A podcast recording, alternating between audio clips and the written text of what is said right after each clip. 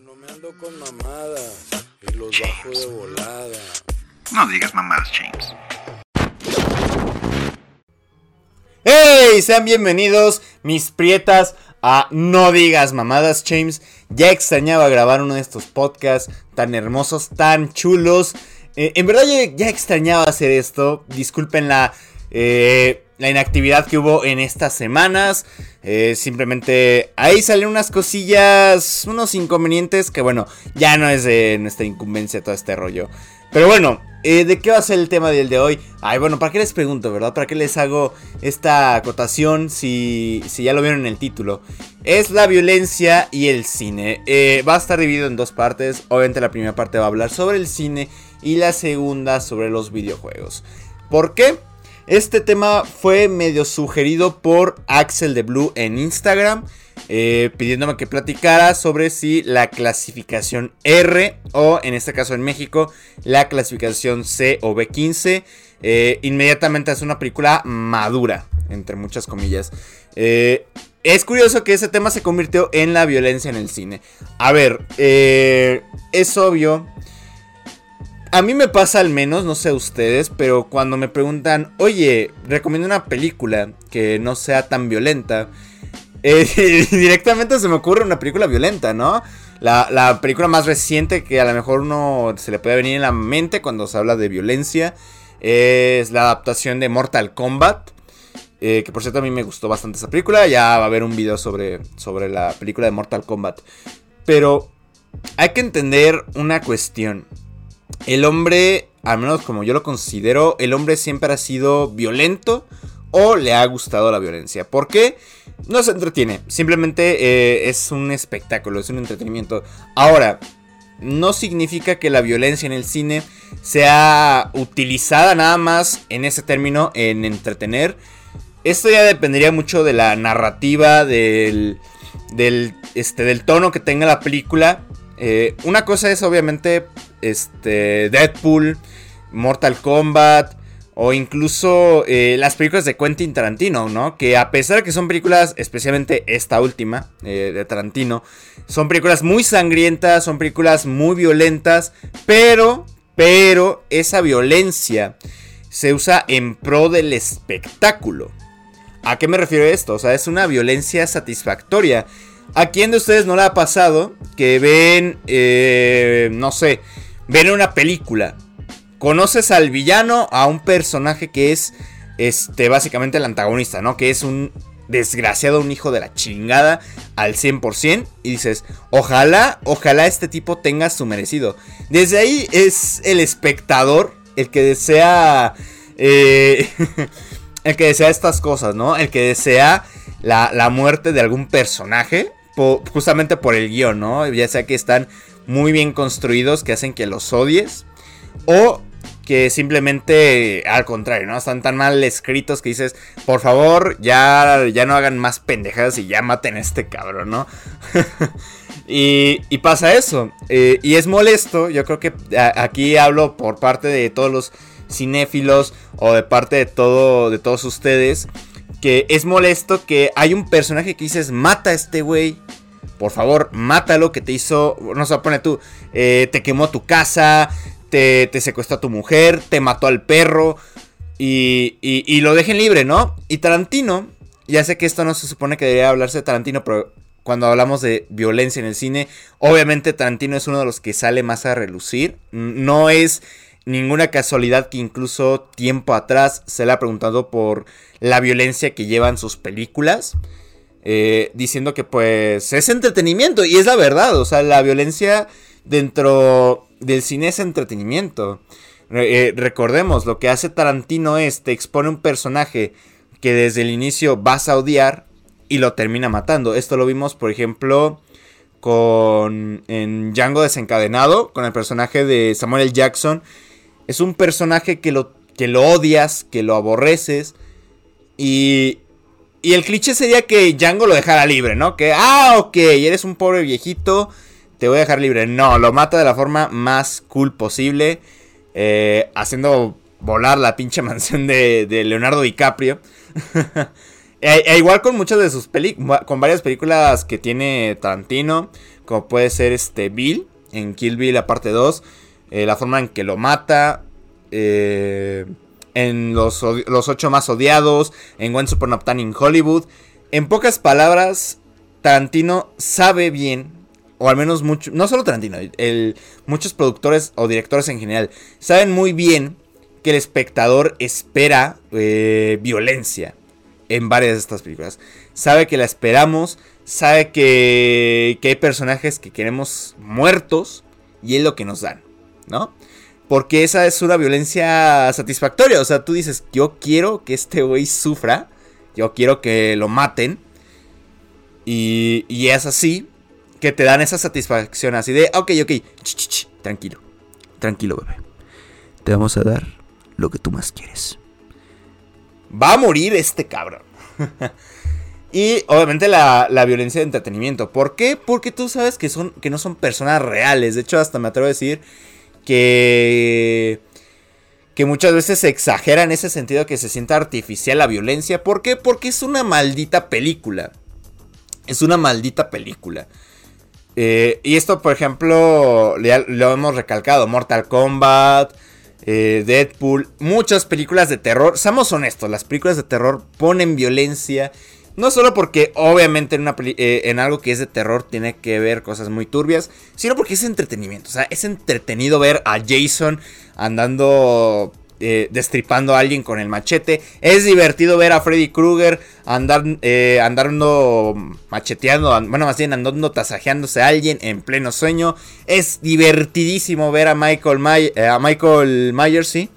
Michael Myers matando niñeras. Es divertido, o sea, quieran o no, la violencia es divertida. O sea, eh, al menos en el cine, es divertida.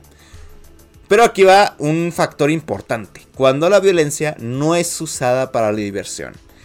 Eh, en esta categoría yo creo que la que más se me viene a la mente es la película de eh, Los Niños del Hombre. Que es una película muy violenta. Pero no es una violencia que te divierta, no es una violencia que te entretenga, o sea, es, es todo lo contrario, es una violencia que te deja bastante pesado.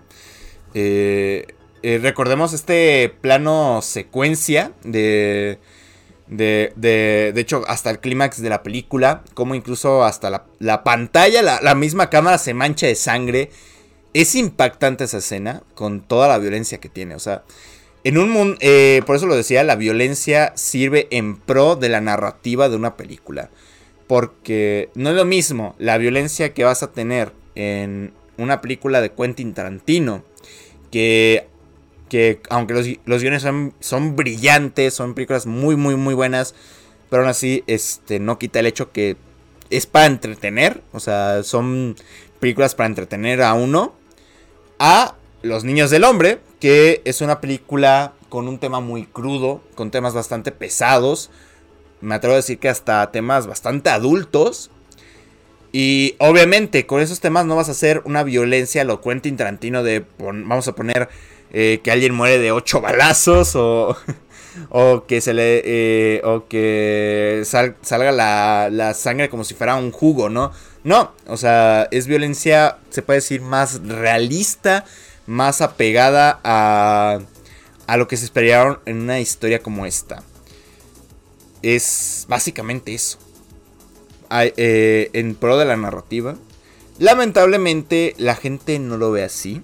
Hay muchas personas que no lo ven así porque eh, se ha hecho muy de moda esta queja de los padres al ver Mortal Kombat diciendo que no deberían dejar entrar a los, eh, que no deberían verla con sus niños, cuando los muy hijos de la chingada ven la telenovela con, con la pequeña Yasmín o con el pequeño Kevin al lado, ¿no? Y ven como Alfredo Adame se está culeando una morra, no me acuerdo quién es, es, es la misma actriz, es lo más gracioso de todo.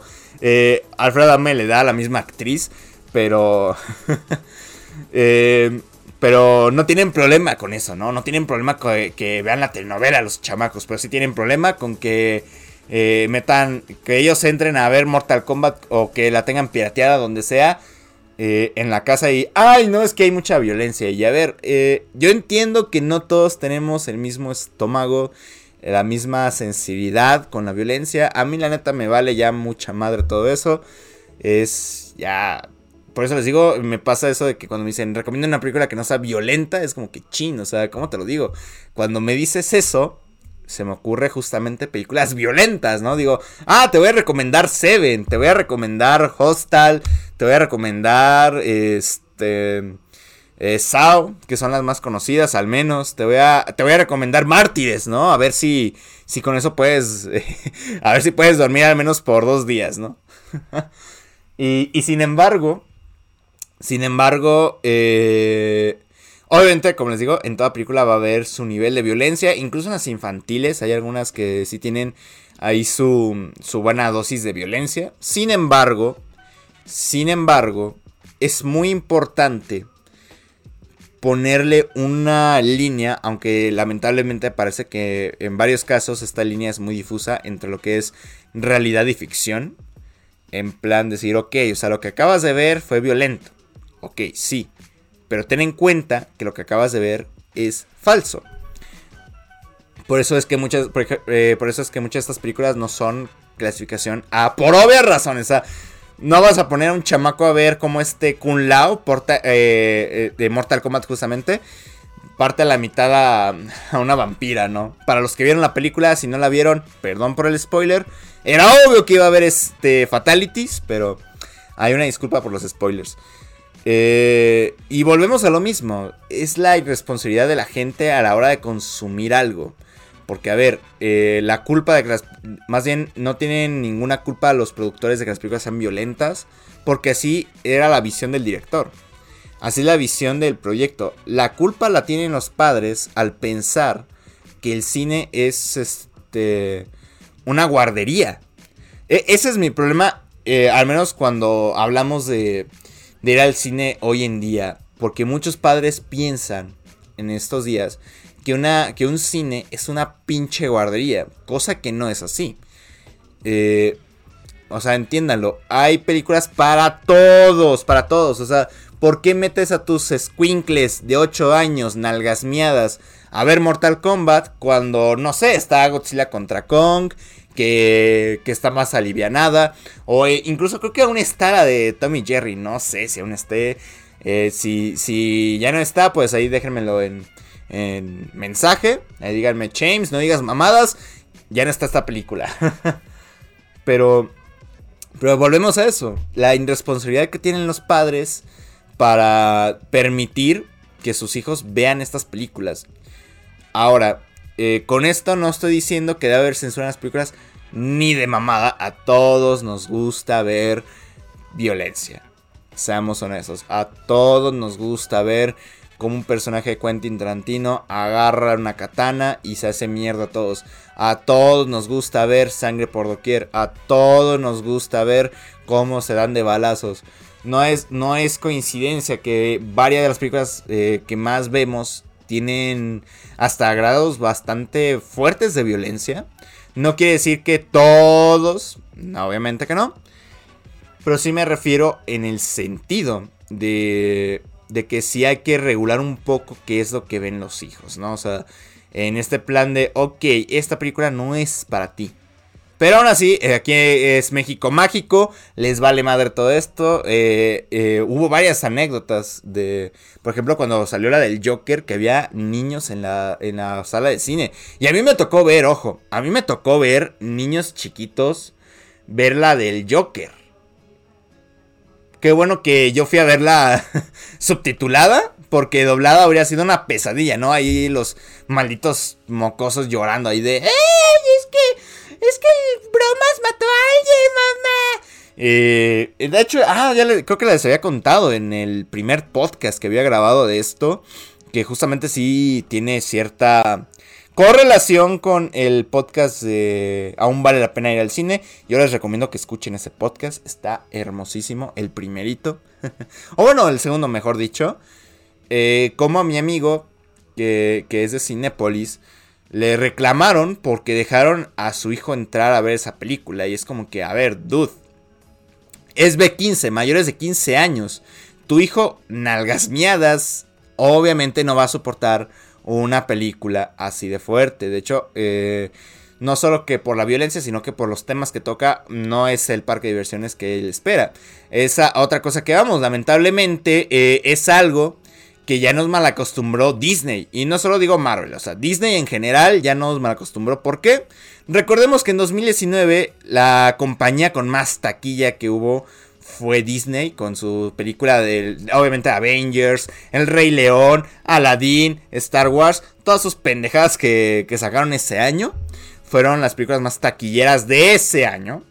O sea, si no fue porque salió el Joker, casi casi todo el año fue dominado por Disney. ¿Y, ¿y qué es lo que hicieron ellos? Ah, pues bueno, el cine tiene que ser familiar. O sea, para que todos entren, para que la película la pueda disfrutar tu abuelita, tu abuelito, tu papá, tu mamá, tu tía, la religiosa que no aguanta nada, tu tío el borracho, tu primo el que dice que Goku le gana a cualquier personaje, tu prima la castrocita.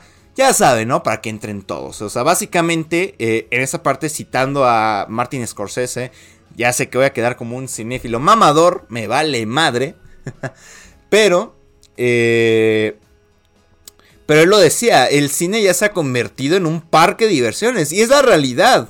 Ya lo que espera muchas familias hoy en día es que la película sea entretenida tanto para el chamaco que para ellos. O sea, básicamente buscan una maldita niñera y por eso salen estas quejas de que ¿por qué dejaron a los niños entrar a ver esta película? O sea, es que ten en cuenta, si tú sabes que la película se te está advirtiendo, la película tiene escenas fuertes, la película es clasificación B15, que es otra cosa, una cosa aparte de la cultura mexicana que nunca nos damos eh, cuenta de, de, qué clasificación es. Obviamente, si eres como yo, un maldito chango de 20 años que no tiene la. que para buena suerte no tiene bendiciones regadas por el pinche mundo y no está manteniendo a nadie, obviamente, pues no te vas a poner a checar qué clasificación es. Tú entras y a la chingada, ¿no? O sea, total, si ya entraste a un motel, o sea, no solo pusiste un pie, sino pusiste los dos pinches pies en el motel, pues vas a poner los dos pinches pies en un cine, güey, sin saber qué clasificación es la película.